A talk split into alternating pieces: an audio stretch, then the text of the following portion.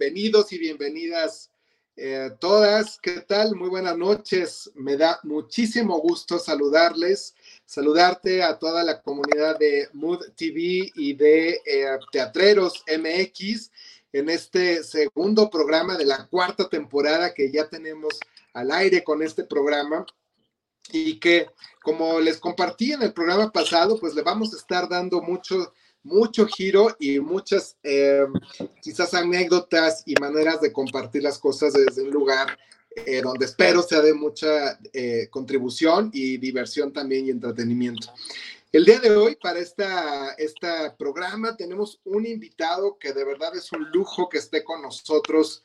El día de hoy es, es actor, es cantante, es bailarín, pero también es director, es coreógrafo y es profesor en el mundo del teatro y de la comedia musical, con una trayectoria que de verdad es impresionante, eh, todo lo que él ha logrado a lo largo de su, de su vida profesional.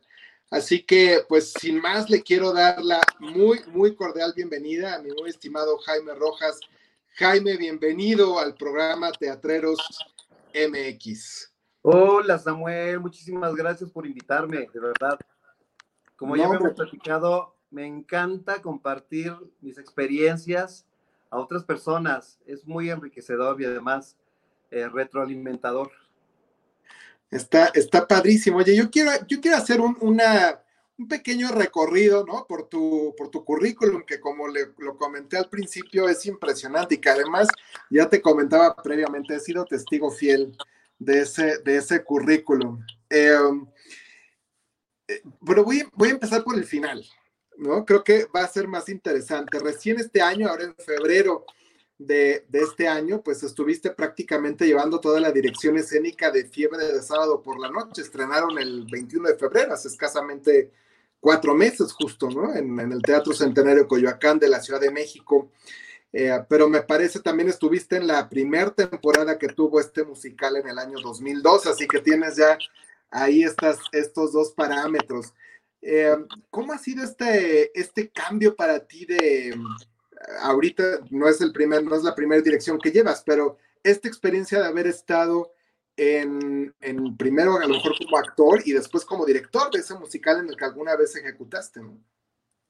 Sí, mira, la visión es completamente diferente. en la primera apuesta, obviamente yo iba como, estaba como el DJ, Monty, y eh, la experiencia es completamente distinta. Estar en el escenario es algo maravilloso. Siempre, pues, el teatro en sí es e, extraordinario porque te conecta con la gente, te conecta con emociones. El aplauso, si dicen que es el, es el regalo del actor, sí es cierto, porque si no les gusta, pues el aplauso disminuye, si les encanta, se paran al final de la obra. Entonces, como director, ves, ves plasmado el trabajo que hiciste con los actores y bailarines y al final de la función, pues si este trabajo quedaste satisfecho, pues es un orgullo, es, es un logro personal y finalmente se ven plasmadas tus ideas, tus experiencias ahí en el escenario y que los actores o bailarines contribuyan a que esas experiencias o esas vivencias que has tenido como, como actor anteriormente, pues es padrísimo porque pues es el sello, ¿no? Ahí es el sello que yo le puse como Jaime Rojas, director, ahora en el 2019. Correcto, ¿no? Y qué increíble. ¿Y cómo sientes, por ejemplo, eh, parece que no, pero yo aquí voy a hablar en calidad de público, ¿no? Eh, ¿Cómo sientes que han madurado las compañías, la, preparación incluso que ya tienen, que vemos hoy día los actores, en, los actores, en los equipos de bailarines, eh, de, por ejemplo, de la primera producción del año 2002 a la de este año, la del 2020? Mira, siempre he pensado que en todas las épocas de vida ha habido talento, mucho talento talento extraordinario.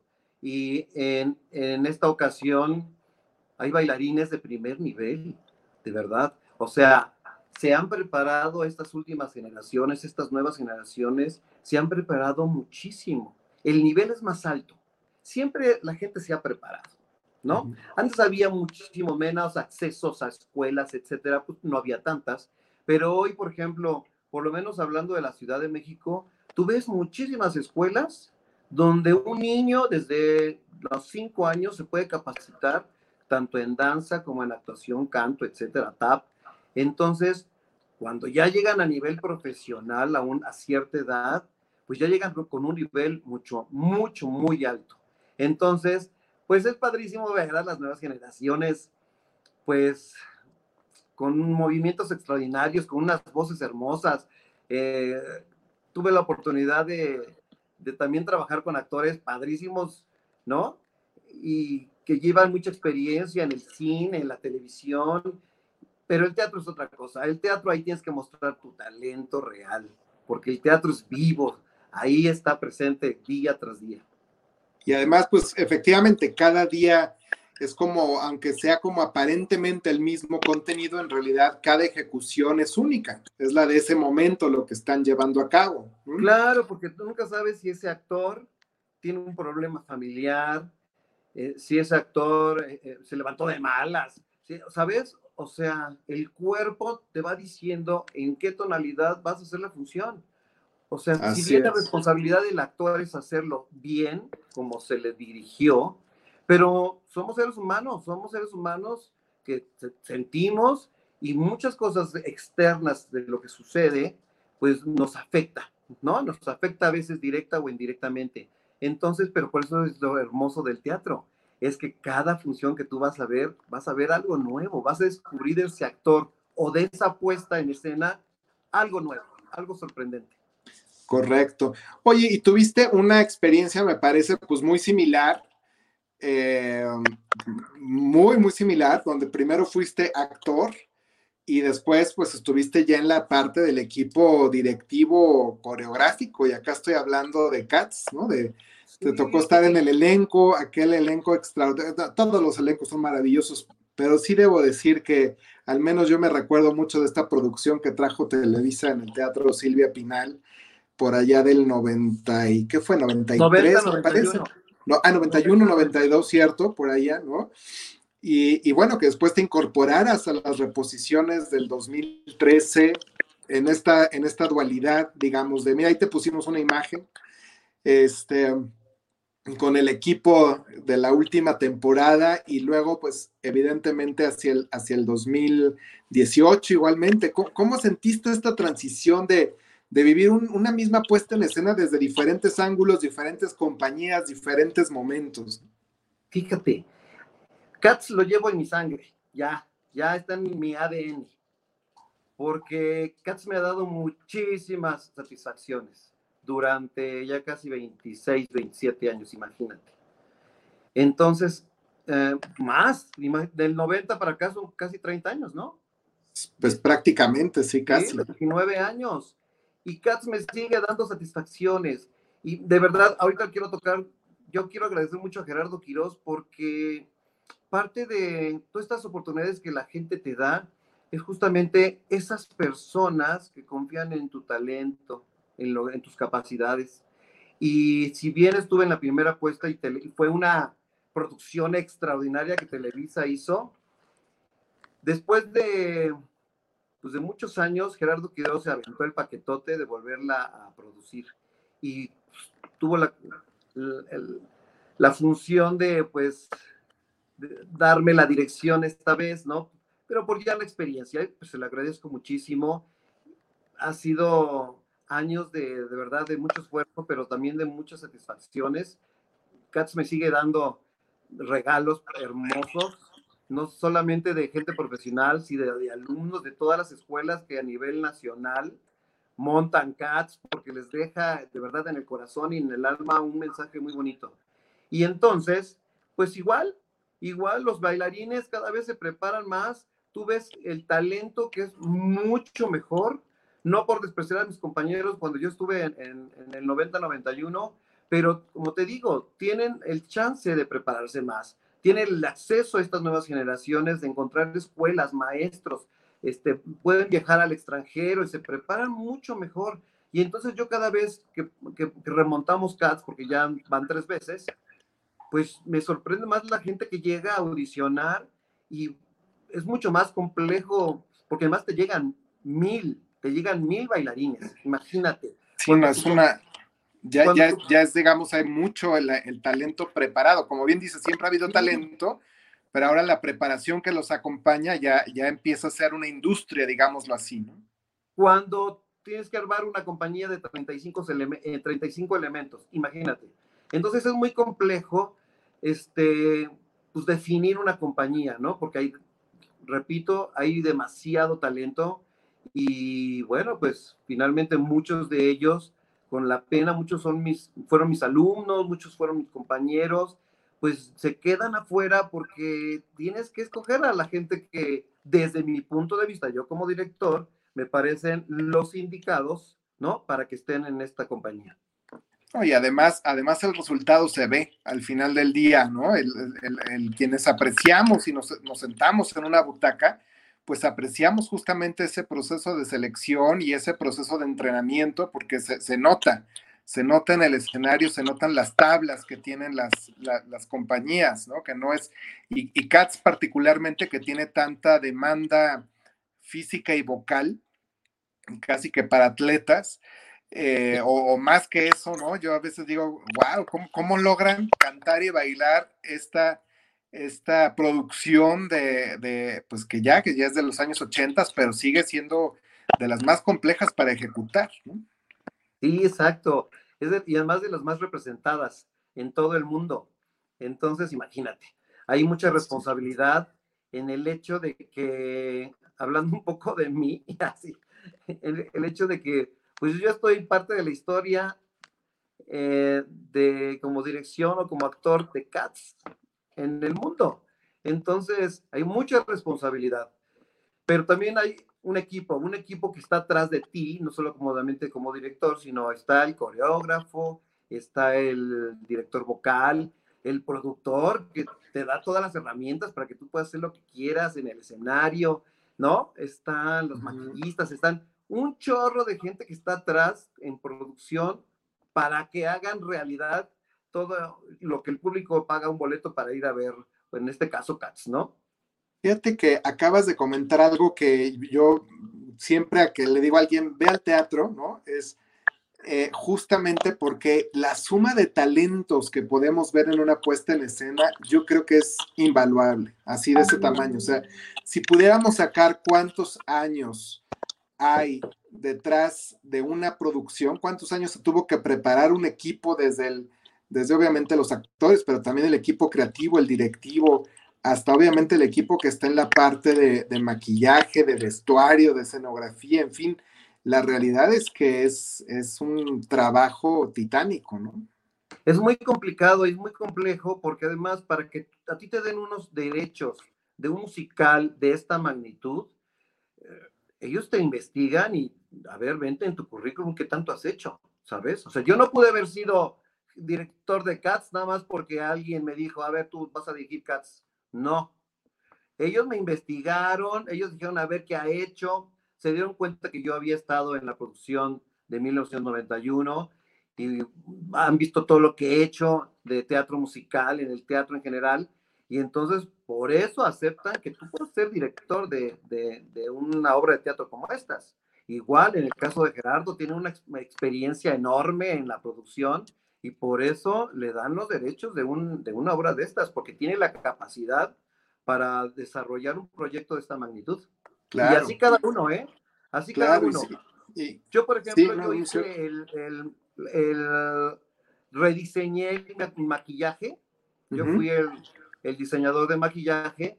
Igual yo mandaba cada vez a Londres mis diseños de maquillaje. Unos me los rebotaban y otros los aceptaban, pero ellos te supervisan todo, porque obviamente el nivel que, que tiene que tener tanto esta como muchos musicales en el mundo tienen que tener un nivel. Entonces, constantemente te están supervisando, así que claro. es, complicado, es complicado, es difícil. pero, pero creo que con muchas satisfacciones, ¿no? Sí, Oye, y así como has estado en estas grandes producciones, también has estado en otro tipo de, formatos como Forever Young, eh, que creo que es una experiencia quizás radicalmente diferente, ¿no? Lo que, lo que hiciste en ese caso.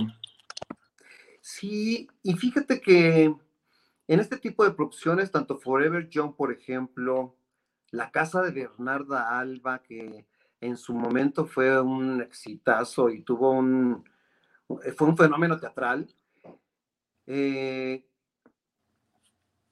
te dan unos, otro tipo de satisfacciones, ¿sabes?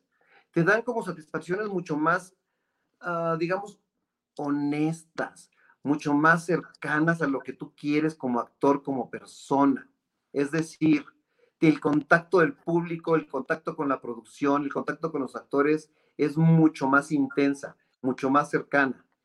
Y también el, el caso de Forever Young, grandes actores, conviví con ellos, la directora Naya Lue, hermosa también, aprendes, en cada montaje se aprende algo. Cada una, ¿no? Sí, ella llegó de Argentina para quedarse, ¿no? Con nosotros. Sí, ya es mexicana, ya es mexicana. Sí, ya, ya la tenemos acá adoptada. Ojalá que pronto la tengamos un día de estos aquí en el programa también. Y en, en el caso de la casa de Bernardo Alba, pues mi maestrazo Alejandro Celia, hermoso, que él ha sido de verdad una de las personas que me ha enseñado más de, de este arte, que es el del teatro musical que es el teatro en sí. Y es mi maestro, Alejandro Celia, y él fue el director y el adaptador de La Casa de Bernardo Alba. De La Casa de, Bernardo Alba, que también fue sensacional. Y, y, regresando nuevamente, me estoy yendo hacia atrás un poco en tu, en tu trayectoria, ¿no? Eh, venga, venga. Eh, estoy, estoy empezando a recordar el presente un poco hacia atrás, pero yo creo que el teatro es atemporal, así que no importa. Eh, también tuviste oportunidad de estar en, en esta superproducción eh, hace escasamente tres años, me parece, de Billy Elliot. Sí, sí, también. También ahí estuvimos en los, en los teatros de los que antes eran los Telmex, ahora son Teatro 1 y Teatro 2, Centro Cultural, Teatro 1 y Teatro 2, y ahí estuvimos en una temporada. Hermosa producción de Alejandro Gou.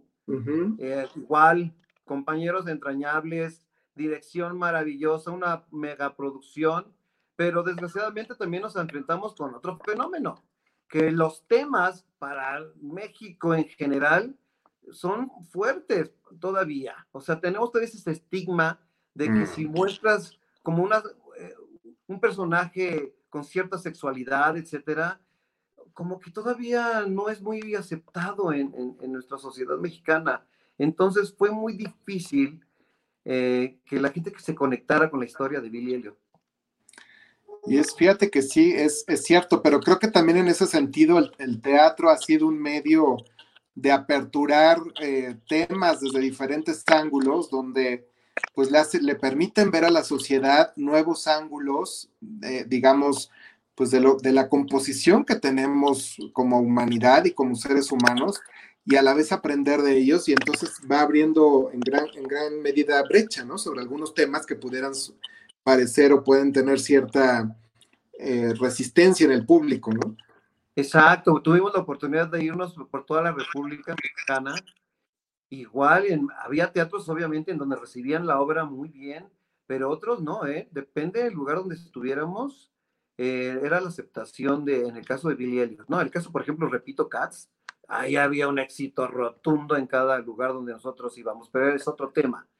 Pero Billy Elliot, Rent, por ejemplo, que es otra, es otro musical de los noventas que vino a, a pues hacer un revuelo, ¿no? En, el, en esta parte de lo que hablamos de la sexualidad de los personajes y de los temas que se tocan, como es la homosexualidad, como son las drogas, como es el, el SIDA, etcétera, etcétera. Entonces viene a revolucionar la forma de ver teatro, el teatro contemporáneo, y de, ¿no? De cómo nosotros vamos a tomar ese, ese tema y lo vamos a llevar a, nosotros como personas.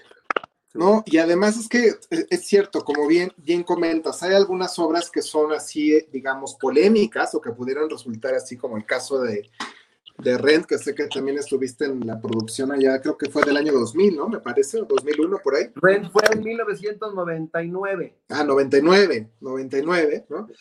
Y, eh, y que efectivamente a veces hay, hay obras, y les, pero pasa incluso en, en, en ciudades o en capitales teatrales, por así decirlo, que hay obras que se aperturan en un año en particular y no era el año correcto para el contenido que estaban eh, proponiendo y de pronto las reponen a los 10, a los 15, a los 20 años y resulta ser todo un éxito, ¿no? Porque es, es un poco el ir entendiendo cuál es el momento de la sociedad para un contenido en específico.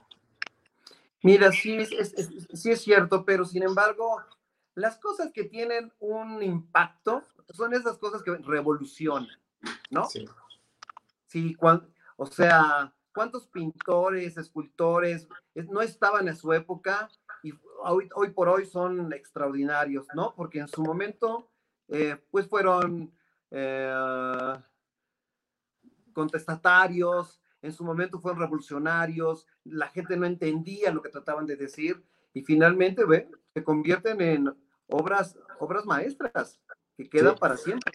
Es que justamente eso es lo que hacen, ¿no? y es parte del reto de quien está, digamos, en la parte creativa, en quien está generando una nueva propuesta, pues tiene que ver precisamente con eh, generar un cambio social. Yo creo que ahí, ahí es mucho en lo que radica el arte, ¿no? Sí, mira, contando una anécdota, lo que nos pasó con la casa de Bernard Alba, que fue una puesta en escena donde todos los personajes de mujer eran interpretados por hombres. La compañía estaba formada por ocho hombres que, hacían personajes de mujeres eh, por completo.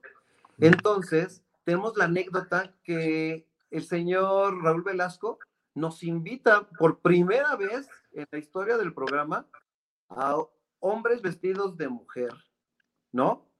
Y entonces, imagínate, nosotros empezamos, estamos en el Foro de la Comedia, era un teatro muy pequeño. Después del programa teníamos filas y filas eh, para, para entrar a ver nuestro espectáculo.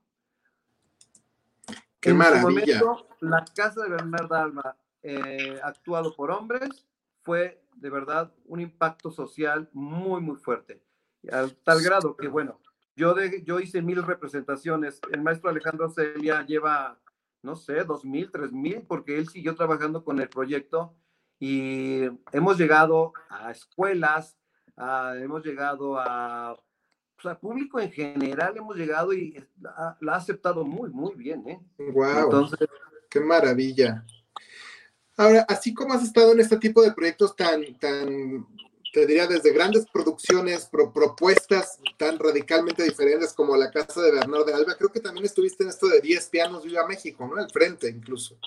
Sí, ahí tuve la oportunidad también, Gerardo Quirós me dio la oportunidad de dirigir este espectáculo hermoso mexicano, eh, que lo presentamos ahí en el teatro, en el Teatro 1, y nos fue padrísimo, porque justamente habla de la música mexicana, hacemos una un viaje a través del tiempo con la música mexicana y con 10 pianos en escena. Imagínate, todos los 10 pianos haciendo armonías, etcétera, con bailarines, eh, acróbatas, danza aérea. Fue un espectáculo maravilloso, ¿eh?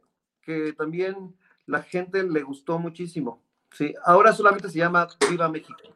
Porque 10 pianos ya se quedó, la franquicia se quedó el dueño original, mm. pero ahora vamos a seguir trabajando con Viva México para los próximos festejos de México y se va a llamar solamente Viva México. La verdad que ahora que, mencionas, yo creo que Gerardo ha, sido también un gran... Eh, digamos, disruptor en la industria, en, detonar la industria, porque no, es fácil lanzarse como productor, ¿no? Es un, es un medio complicado y, eh, y creo que él ha hecho un trabajo extraordinario, ¿no?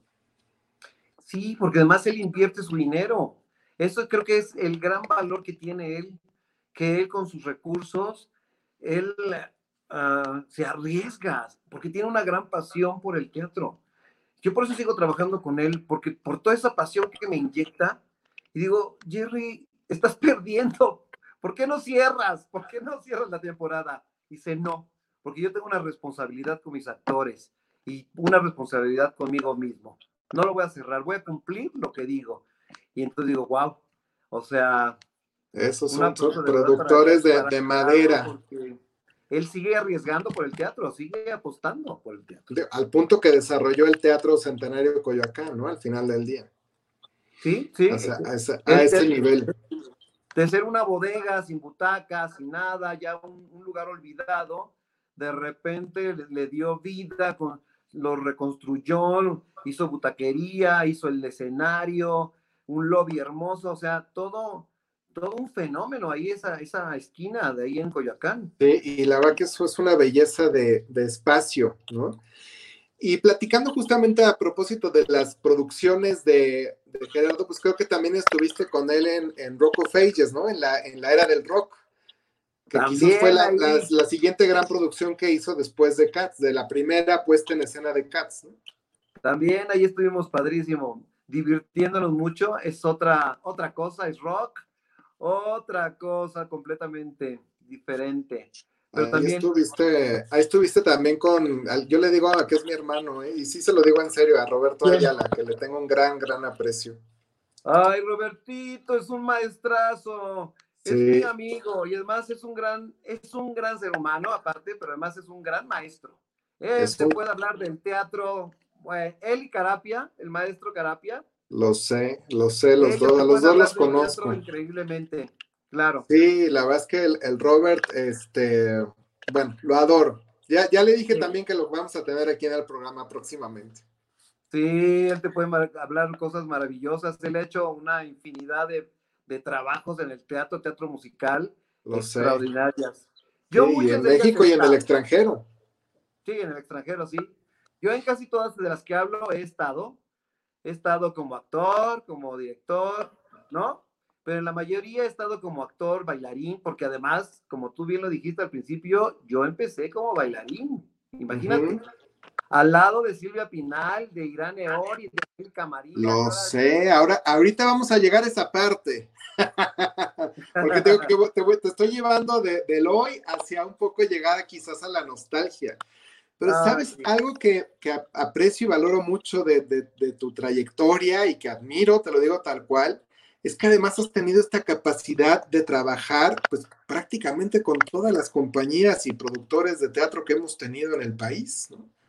Sí, sí, fíjate que mira, yo me he preparado mucho, la verdad, porque llego, antes llegaba y ahora ya, ya pasó mucho tiempo, ya estoy como en, como en otro, iba a decir nivel, pero no, no es cierto, no estoy en otro nivel, estoy como en, en otro enfoque de mi vida. Y como yo iba preparado, me he preparado en la danza, me he preparado en el canto, en la actuación, en todo lo que me pongas, pues solamente yo llegaba a las audiciones, daba todo con el corazón y obviamente me, me, agarraban, ¿sabes? Me contrataban para la compañía. Por eso yo trato de decirle a mis alumnos, a ver, sí, estás guapo, estás guapa, sí, tienes cuerpazo, sí, pero ¿qué más? ¿Qué más puedes ofrecer? tu danza, tu arte en general. Eso es lo que vamos a ver los que ahora dirigimos, vamos a ver en cada gente que va a audicionar para un musical o para cualquier otro proyecto.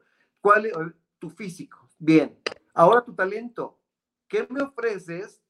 Ajá. ¿Qué me ofreces en, cuanto al talento? Entonces yo llegaba bien, muy preparado siempre. Muy preparado, entonces, eso, eso pues, por fortuna, hacía que me quedara en muchos proyectos en donde yo fui a audicionar.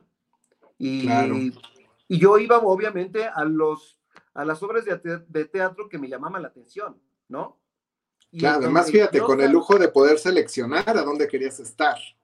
Pero donde yo sabía que podía encajar también. Ya, ok. Siempre tuve como una inteligencia emocional y una, he sido muy observador y decía, no, Aquí necesitan modelos guapos, etcétera. No, ahí no voy, ¿a qué voy? ¿No? Pero aquí necesitan talentosos, aquí necesita gente, yo me veo en el espejo y me reconozco, gente como tú, Jaime. Entonces, así que ve, échale muchas ganas. Y, finalmente llegaba, entraba yo al salón donde te audicionan todos, y entonces pues yo ya sabía, tú sabes desde un principio que te va muy bien y que te vas a quedar. Entonces ya no, ya me quedé. Y, sí, finalmente sí lo lograba. Y así me pasó mucho. Y así te fuiste quedando, ¿no? Y a propósito de esta trayectoria de, diferentes compañías, también estuviste justo en, en Mamá Mía, ¿no? En la producción que tuvo Ocesa aquí en la, en la Ciudad de México, em, por ahí del 2009, ¿no? No, fue después, un poquito después, ¿no? O ya 2009. 2009. Por ahí. Es Por ahí así, ¿no? Sí, en esa época mi mente como que de repente hay como un, un pozo ahí, un pozo. Porque, también trabajé con Lupita Sandoval en una que se llamó Luna de Miel para siempre. Padrísimo. Y ella me dio la oportunidad de trabajar con ella como actor y nos divertíamos mucho. Era un proyecto bien bonito que estuvimos allí en Poliforum. Y después, te digo que no me acuerdo mucho de como en esa etapa, en esa época, y después ya fui a, a Mamá Mía. Hermoso proyecto, ¿eh? Preciosa obra, preciosa musical, musical con la música de ABBA. No, increíble. Sí, además también fue una producción de primerísimo, de primer mundo. Sí, claro, ahí estuvo esta Rocío Banquels estelarizando, increíble, muy bien. Claro, que ahora, María te tocó, fue tu compañero y luego te tocó dirigirla para Cats, ¿no? Sí, María Filippini, Anaría Lue, Beto Torres, Marquito, muchos, eh, Mauricio Salas, Efraín González, Humberto Ramos, mucha gente, muchos amigos, pues ya para entonces ya, mira, el 90% de ahí son mis cuates, de ahí de mamá mía, de los que ven claro. fotografía, son mis amigos, imagínate tantos años en el teatro y te, te topas, te topas con los mismos. Y mucha, mira, muchas de las críticas que, que, se dice que para qué voy a audicionar a una compañía si se van a quedar los mismos, yo lo entiendo, yo, yo lo entiendo. ¿Sabes por qué? toda esta gente que tú ves ahí en esa foto, en esa foto, o en una foto de Miserables, o una foto de, de Cats, de Rent, ¿sabes? Son gente que lleva mucha experiencia. Y finalmente, son producciones que viene un director extranjero y él no conoce nada de tu carrera. Él no sabe quién eres, ¿no? Entonces, ellos se van a lo primero que ven, eh, que es cómo, si me funcionas como actor, cómo bailas, cómo cantas, cómo es tu físico, ellos van a eso. Y entonces, ya después, ya tienen una, ya tienen como una visión mucho más amplia de quiénes son, te, te investigan, etcétera, ¿no? Pero al principio, finalmente, ellos escogen a los que ellos les gustan, los que para ellos son los, los adecuados para esa apuesta, ¿no?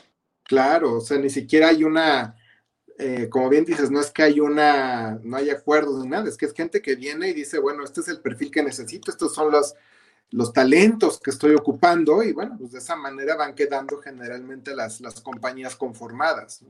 Sí, exacto, exacto. Y muchos compañeros que no han estado, por ejemplo, en el caso de Ucesa, que no han estado ahí trabajando, muchos compañeros no se dan cuenta de eso. Yo les digo, no, no, no, no, no. Obviamente hay, hay eh, acuerdos, ¿no? Acuerdos con ciertos actores, no sé.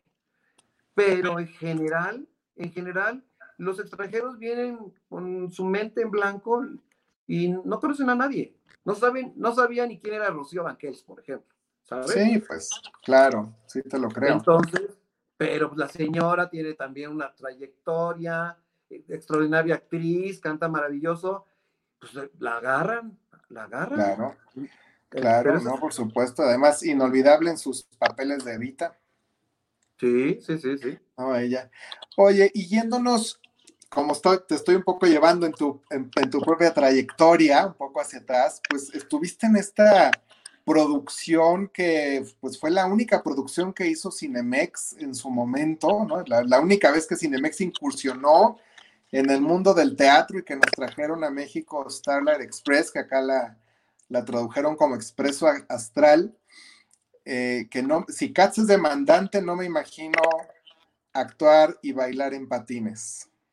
Mira, fue un, fue un eh, proyecto extraordinario, de verdad. A veces me preguntan, ¿cuál ha sido tu musical favorito? Eh, ¿Cuáles han sido? Siempre nombro Starlight Express, siempre, Expreso Astral.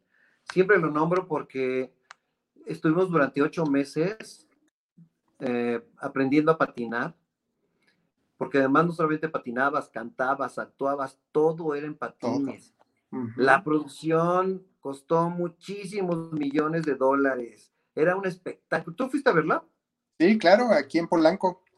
Sí, pues la producción era preciosa, no era maravillosa. Muy bien hecho. Y mira que tuve oportunidad de ver la producción británica y la de Alemania, la que tienen en Bochum, que tiene ahí toda la vida. Ajá. Y las que dije, no, no, no le pedimos nada. Sí, sí, sí. Y entonces, aquí, aquí pasó algo, algo muy simpático, que después de tanto esfuerzo durante ocho meses de preparación, duramos en, en escena, duramos creo que tres meses y medio. ¿sabes? Un poquitito. duramos bien poquito, bien poquito. Que no se esperaba, ¿no? Era un poco, la, un poco creo que la, la, proyección era que fuera como el éxito que tuvo la primera puesta en escena de Cats, ¿no? O, por ejemplo, en ese, en ese entonces, Expreso Astral tenía un exitazo en Alemania, ¿no? Por ejemplo, en Alemania, que duró muchísimos años, o no sé si siga todavía. ¿Todavía está? ¿Todavía está en escena? Sí, ve, y ya lleva muchos años, entonces pensaron que iba a tener ese gran eh, éxito, pero creo que ahí el error estuvo más en la publicidad. O sea, la gente no sabía qué, qué era, porque no te acuerdas que en el cine había publicidad de Expreso Astral y decías, ¿qué es? claro. no sabías qué era, no sabías qué era. Entonces, como que no llamó mucho la atención, no, no, hicieron la publicidad correcta. Y todos los actores, me atrevo a decir que todos los actores nos quedamos como atorados como diciendo, ¿qué pasó? ¿Qué pasó? Mm. Y hoy por hoy seguimos, seguimos comunicándonos todos y siempre decimos, ¿te acuerdas? ¿Te acuerdas? Me encantaría regresar a ese proyecto. ¡Wow! ¿Sabes? Son recuerdos bien bonitos que se quedaron a medias. Que sí, a lo mejor en una de esas alguien, alguien se anima y la vuelve a producir en México, ¿no? Sí, ojalá. Ojalá. Porque creo, creo que también justo para la época, ¿qué estamos hablando? Del, del 90 y... 97. 97 más o menos. Creo que también, así como ha madurado las compañías, también creo que el público hemos ido madurando, ¿no? O sea, cada vez entendemos que es ir a ver una, una pieza de teatro, qué es lo que vamos a ver, qué es espectáculo, qué es un drama, qué es un musical, qué es experimental. Y creo que eso ha permitido que la industria, industria crezca un poco más. Así que quizás quizás en, algún tiempo sería un montaje interesante de volver a ver en la Ciudad de México. Sí, claro. Y sobre todo, mira, las nuevas generaciones tienen acceso al Internet fácilmente, ¿no? Como todos ahorita nosotros.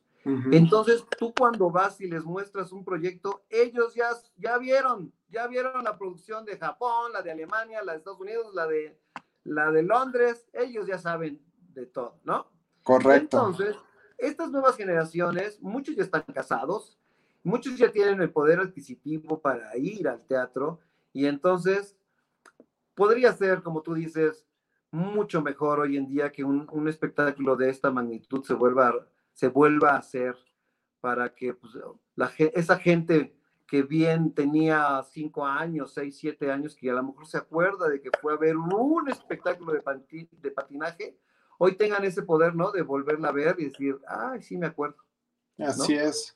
No, y que hay, hay otro, nuevamente, pues hay otra, el público cada vez va creciendo un poquitito más, ¿no? Creo. Y eso además es el espíritu del programa, quiero decirte, saber cómo, cómo, cómo hacemos que el público crezca, aprendiendo a valorar el trabajo que ustedes realizan en escena. ¿no? Eh, y yendo otra vez, yendo, perdón. Samuel, también te voy a decir algo. ¿Cómo, cómo la, creo que sí te entendí, a ver, ojalá te haya entendido. ¿Cómo la eh, vemos, ah, podemos hacer que la gente vaya al teatro? Sí. Es que creo que es con, con educación. Es la única manera que con educación, estas generaciones que fueron, que sus papás los llevaron de chiquitos y que les impactó de una manera visual o X, hoy por hoy esas, esos papás que tienen hijos lleven a sus hijos al teatro. Creo que es la única manera, es la única manera que la gente vaya al teatro. Así es, cuando nos lo inculcan desde, desde tempranas edades. Sí, sí, sí, sí, sí. Porque mira, yo he trabajado mucho para escuelas, teatro escolar, lo que llaman el teatro escolar, y yo me jacto de hacer buenos proyectos, aunque sea teatro escolar, donde haya la producción son muy, es muy escasa, el, el, único valor que es son las actuaciones de los actores, ¿no? Pero muchos no hacen un trabajo muy, muy bueno en el, en el teatro escolar. Y entonces imagínate el adolescente o el niño que va por primera vez al teatro y ve este tipo de obras de teatro o de actuaciones.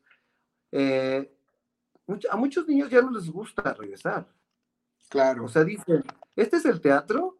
Así es. Mm, ¿No? Entonces, también que hay, hay como una responsabilidad de nosotros como actores y, como, y de papás, ¿no? De que llevemos a, a- a los hijos al teatro, que les claro. inculquemos. Y, y como bien comentas, de ver también, aprender a ver o a distinguir cuando es una producción de calidad desde el punto de vista actoral, ¿no?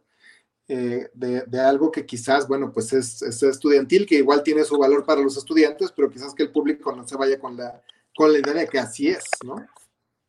Exacto, porque como repito, hay gente, productores que hacen muy buen teatro escolar, pero hay otros que hay mamachita. O sea, Sí. de repente, de repente se convirtió como en, a ver, el maestro de, el maestro de biología o de, de laboratorio mandan a ver al teatro al alumno. Móntate ¿no? esto, ¿no? Sí, sí, no es un Nada tema. por- nada más por sacar unos pesos, entonces ahí ya no, ahí ya no está padre, ya no Claro. está padre porque ya van con otro motivo, el alumno ya va con otro motivo, con otra motivación.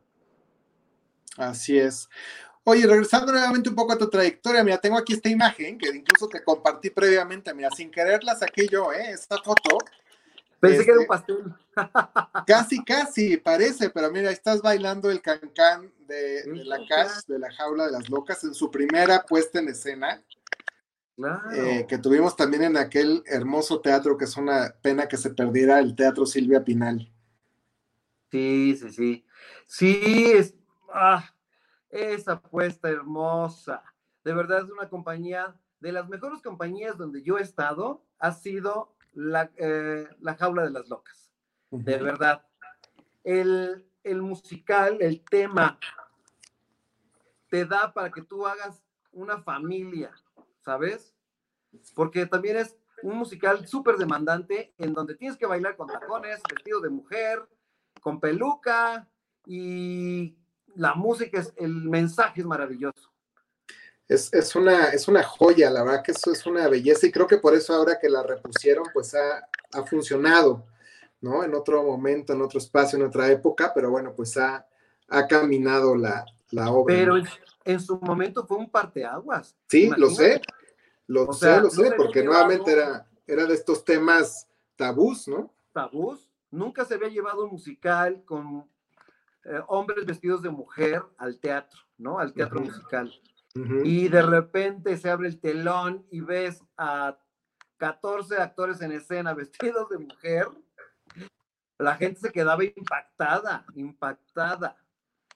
Claro, decía, ¿qué, ¿qué es esto, no? Y yo me acuerdo además que, que, además de que era una producción extraordinaria y que se sentía la, la familia que tenían en la compañía, eh, pues además tenían una magia que no sé si era por, por Javier Díaz Dueñas o cómo estaba el, el liderazgo, pero yo me acuerdo que las veces que la vi varias veces esa producción, era como verla radicalmente diferente y cambiaban los diálogos y las bromas eran otras y la improvisación, o sea, la capacidad de improvisación que tenían era brutal, o sea, yo me, yo me acuerdo que llorábamos de la risa.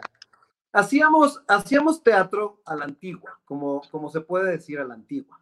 Es decir, a través de los años el teatro musical o el teatro ha cambiado mucho en cómo se, en, cómo se hace, cómo se hace, ¿no?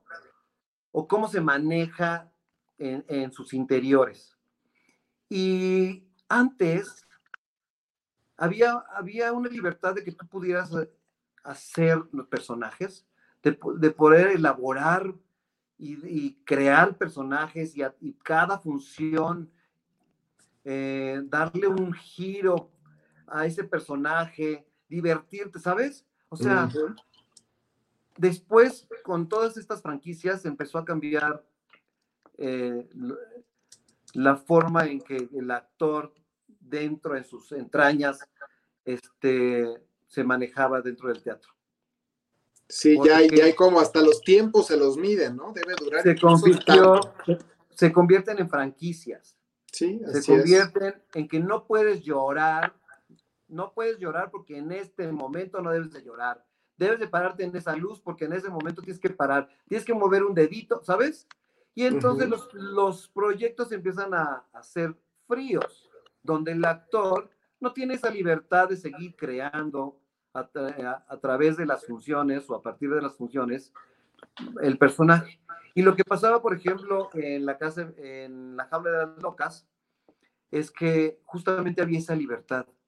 La señora Silvia Pinal, que era la productora, eh, maravillosa productora, donde pues lo único que quería que obviamente se resaltaran todas estas este, posibilidades histriónicas que cada uno de nosotros teníamos. Porque si bien éramos bailarines, muchos de nosotros, después de ese musical, despuntamos como actores. Sí, Entonces, no, es que ella, ella no nada más fue productora, era, era generadora de actores, justamente, ¿no? Sí, claro. Entonces, era un hervidero, ese musical, la compañía era un hervidero de talento. Tony Batres, Jano, en paz descanse. Janito, sí. Sí, sí. No, absolutamente. Mucha gente de las que estuvimos ahí tenía un talento extraordinario. Y bueno, el, que, el que estaba a la cabeza era Javier Díaz Dueñas, extraordinario actor. Es sensacional él, así es. Y justamente mencionando ahora a, doña Silvia Pinal, pues también estuviste en su producción de Maine, ¿no? Cuando, cuando en la temporada inaugural de, ese teatro. Ahí en ese teatro me aventé cuatro temporadas, imagínate. Wow. Estrenamos con Maine después del, después del terremoto del 85. Sí. las producciones se destruyeron porque estaban en lo que se llamaba antes los televiteatros. Sí. Después la señora tuvo la oportunidad de construir este teatro que se llamó el Teatro Silvia Pinal. Así se inauguró y se inauguró nuevamente con Maine. Con Maine. Entonces, eh, de ahí terminé Maine, me pasé a un musical que se llamó Viva México y Olé. Ah, claro, ahí mismo. Ajá, ahí mismo, con Irán Ori. Después de ahí, Cats y después de ahí la jaula de las locas. Imagínate. Desde el 97 pues hasta el 2004 estuve trabajando en ese teatro maravilloso, hermoso. qué joya, qué joya de experiencia. Claro que es una pena que se haya perdido este espacio en la Ciudad de México, pero sin duda fue un parteaguas, fue un momento en el que vimos grandes producciones aquí en, aquí en la Ciudad de México y que, y que es un recinto mágico, ¿no? Ahí te estoy compartiendo unas imágenes. Fíjate que esas, esa foto también la saqué yo. Eh, y lo que ves de, tu lado derecho es el boletito que me dieron el día de la inauguración, el 10 de octubre de 1988. ¡Wow! Ahí lo tengo en mi colección de boletos, luego te lo comparto. Creo que costaba 60 pesos, ¿no? Algo, algo así costaba, era, porque era antes de que entraran los famosos nuevos pesos, ¿no? Entonces, este, sí, valían una cosa así, como 60 mil pesos de esa época. aquí hay otra foto con ella, con Silvia. Qué maravilla. Uy, mira, qué maravilla. Qué maravilla. Oye, nos quedan dos minutitos más para, para concluir y para entrar un poquito a preguntas con el público. Y quiero pasar a la última, a la última imagen que te quiero compartir, que justamente lo mencionábamos eh, hace un momento, lo mencionabas, que estuviste en Viva México, Yolé, pero también estuviste en esta producción de la señora Irane Ori de Por la calle de Alcalá, en el Teatro de los Insurgentes, ¿no? Que había hecho toda una, hizo toda una época en su momento. Pues era una revista musical, imagínate. Era revista de, sí, me acuerdo que era una antología, así lo decía el eslogan, ¿no? Antología de la revista musical española. Sí, sí, sí, ahora ya se perdió prácticamente, ya casi nadie hace revista musical. Eran producciones donde había 40 cambios de vestuario. Era, sí, era, una cosa impresionante. Sí, sí. Y e Irán Ori, superestrella, creo que sí fue, el, el, primer musical profesional que hice fue una que se llamó El pájaro azul, donde estaba Lolita Cortés. Ah, claro, ahí mismo, ¿no? Ahí mismo en el Insurgentes pero yo estaba chiquito, tendría 17 años. ¡Wow! Sí, y la segunda fue aquí, con Irane Ori. Fue en el 84, 85. Fue en el 85. Ahí, ahí empecé a trabajar ya como teatro, teatro musical, pero ya para adultos. Y con Irán, hermosa, Irán, maravillosa persona también, ¿eh? Increíble. Oye, pero también estuve con Angélica María en una estrella. Ah, sí, me acuerdo que me comentaste, también estuviste con, con, las Angélicas, ¿sí? En el Teatro Aldama. En el, Aldama. Y ¿No? Yo creo que pocos, pocos este, actores pueden darse el lujo de decir, estuve en todas estas compañías, en todos estos teatros, ¿no? Y además, mira, qué tan importante es que tú hayas trabajado con este tipo de estrellas, con este tipo de personas, es todo el conocimiento, todo lo que ellas te pueden ofrecer o te pueden dar como, como actor, como persona. Porque ellos, ellas, desde su punto de vista, desde su enfoque como personalidades, te dan otra visión de lo que es el hacer teatro profesional, ¿sabes? Claro. No, está increíble. Oye, si te parece bien, vamos a, te, voy a leer algunos de los comentarios que tenemos ahora en la entrevista. Eh, para, o, saludos, entonces que ahorita me van a hacer favor de pasarme de la producción del programa. Mira, Claudia López Becerra te, te manda a felicitar, dice que muchísimas felicidades. Eh, Adriana Figuer dice, Jaime, te amo, felicidades, enhorabuena. Así que ahí tienes también otra, otra felicitación de Adriana Figuer. Norma Granados también te dice que muchas felicidades, que te admire y te manda un fuerte abrazo. Eh, que te lo comenta. Patricia Rojas Vargas dice, sí, Jaime Rojas, gran actor de Cats de diferentes etapas, muy cierto, lo hemos, lo hemos visto. Ernie, mi querido Ernie, te mando un abrazote, dice, viva Cats. Y sí, es cierto, viva Cats. Él, estuvo, él estuvo en Cats, Ernie Cruz. Sí, sí, la Era última temporada. Era nefástulo. Ya en la, en la última temporada. Eh, Alexandro eh, Celia dice, Celia creo que lo leí bien, dice, La Casa de Bernarda Alba, el musical mexicano, musical mexicano 100% y Díaz Pianos, excelente, nos, nos comenta. Mi maestro eh, Claudia López Becerra también dice, mucho trabajo, excelente bailarín, cantante, director, maquillista.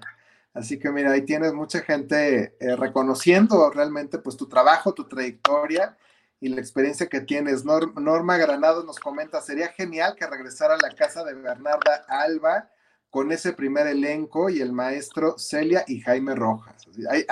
Ahí, yo creo que vamos a dejarlo en el tintero, vamos a ver cómo hacemos que, ocurra, Alex, Alex Treviño dice que qué gusto vernos platicar a los dos. Él es el causante del día de hoy, así que muchas gracias. Gracias, gracias hermano. Eh, Ernie Cruz, también otro comentario, dice gracias por tanta inspiración y gracias por enseñarnos tanto Cats Forever. Dice gracias por enseñarnos tanto Cats Forever. Eh, es otro comentario que tenemos. Así que pues mira, ahí están algo de los, de los comentarios que hemos tenido a lo largo del programa. Y, y, yo te quiero cerrar, nos quedan dos minutos, quiero cerrar diciéndote cuatro frases y yo quiero que tú las complementes. ¿Sale? Yo nada más te voy a decir la frase y tú la complementas. Si yo te dijera, eh, no hay nada de malo en expresarse como tú mismo. Frase de Billy Elliot. Express yourself. Es una canción. de... Sé tú, siempre sé tú. Siempre sé tú, muy bien. Y luego si te dijera, leí el diario de mi mamá y punto, punto, punto. Le di, leí el diario de mi mamá y me di cuenta lo extraordinaria que ha sido su vida y por eso hoy soy yo como soy. Padrísimo. Y hay otra frase que me gusta mucho que vas a reconocer muy fácilmente. La vida es un banquete y la mayoría no sabe cómo comérsela. Me... Pero tú la tendrás que completar con tu, con tu forma de pensar. Pues sí, que hay que vivirla, hay que vivirla, que no hay que atragantarse. Hay que vivir poco a poco, disfrutar el momento. Por calidad. Así es. Y si te dijera que hay una luz al final del camino. Veo una luz al final del túnel expreso astral. Siempre hay una esperanza, siempre cuando veamos la vida de una manera oscura, que nos va mal, siempre hay alguien que nos apoya, siempre hay alguien que nos ve, siempre hay alguien que nos echa la mano y siempre hay una luz, esa luz a la que todos vamos y que yo pienso que es la felicidad. Hay que construir esa felicidad en base a lo que nos gusta hacer y en base a lo que nosotros hemos construido de nosotros mismos. Y obviamente, siempre trabajamos para ser felices, ¿no? Hagamos Absolutamente. hagamos todos eh, para llegar a ese objetivo, que es la felicidad, la paz interna. Así es, y creo que en ese sentido justo Starlight tiene una cantidad de mensajes hermosísimos, ¿no? En, esa línea justamente, y por eso me gustó cerrar con esta, con esta última reflexión, ¿no? te puede decir muchas más, desde somos lo que somos, ¿no? Hasta este, hasta mejor gocemos hoy. somos lo que somos, claro. Acéptate como eres, acéptate, vete en el espejo, acéptate que eres gordo, flaco, cachetón, pelón. Hay que aceptarlo tal cual, tal cual. A partir de eso, vamos a encontrar mucho de nosotros y nos va a gustar mucho de, de nuestra esencia, porque yo pienso que todos los seres humanos somos buenos, todos. Absolutamente, totalmente de acuerdo. Eh, pues mi estimado Jaime, te agradezco muchísimo el espacio de tiempo para platicar con nosotros y con la comunidad de teatreros MX. Eh, como te comenté, pues el espíritu es empezar a construir una visión del teatro muy integral eh, de hecho, la próxima semana, por ejemplo, vamos a tener invitados a, una productora chiquita del estado de Veracruz, pero con un gran impacto en el estado. Eh, y, que además, ¿sabes que Les pedí que nos narraran todo el proceso de lo que implica la, adquisición de un boleto, ¿no? O sea, para platicar desde la experiencia que es para la gente que está en una taquilla y es el primer acercamiento, porque es el primer contacto que tenemos el público con el medio, es una taquilla. Eh, así que bueno, vamos a estar platicando justo de ese momento y de ese proceso y, creo que va a estar interesante. Así que y es lo que se llama y es lo que se llama el fenómeno teatral. Así es. A partir de que tú sales de tu casa pensando en qué espectáculo vas a ir a ver y cómo vas a salir de ahí. Correcto, correcto. Que es, y con quién lo queremos compartir y cómo lo queremos ver, y en fin, que es toda una, una planeación. Así que poco el espíritu también es desde eso, de, de, tener personas, desde luego como tú, que te agradezco mucho, pero también la gente que trabaja en la taquilla, la gente que trabaja en, en acomodarnos en las butacas, quienes están detrás en la tramoya, en el maquillaje, en la producción, en fin, porque ese es, ese es el ángulo que, que le estamos dando a esta temporada de ver los 360 grados que implica estar en un recinto cultural, porque el día que se regresen las artes escénicas eh, nuevamente, pues seguramente vamos a querer ir corriendo todos los que lo disfrutamos y vamos a querer también que muchos más vayan y lo disfruten. Porque además el teatro es el que ha sido afectado. Se ha sido afectado muchísimo y todos los que trabajamos en él como tú bien lo dices, desde la taquilla, desde los que acomodan, vestuaristas, todo eso, todos hemos sido afectados por este suceso. Así es, es, tristemente una de las industrias más eh, afectadas. Y por eso ahora, pues esta iniciativa es, vamos dándole vida para que en cuanto nos digan, ya pueden venir, corramos todos a asistir a ver una buena obra de teatro o dos o tres. Pero como mexicanos vamos a salir adelante, ajá. Y como tú bien lo dijiste, siempre hay una luz al final del túnel, así que siempre hay esperanza y vamos a echar muchas ganas, claro, vamos a salir de todo esto. Así es, así es, absolutamente. Pues te agradezco muchísimo nuevamente tu disposición, el espacio de tiempo, compartir con nosotros y em, pues ojalá te podamos tener, yo sé que nos daría como para dos o tres o cuatro programas platicar de toda tu experiencia. Claro, eh, cuando quieras. Este, muchísimas gracias y eh, eh, pues vamos a seguir estando en comunicación y en contacto y, porque seguramente tu carrera va a seguir creciendo como siempre ha ocurrido hasta el momento. Muchas gracias Samuel, gracias por invitarme, de verdad estuve muy contento y no dejemos que el teatro se pierda, sigamos haciendo teatro todos, vayamos o veamos o hagamos. Así es, te agradezco mucho, te mando un fuerte abrazo y seguimos en comunicación. Gracias, gracias a todos. Hasta luego. Bye.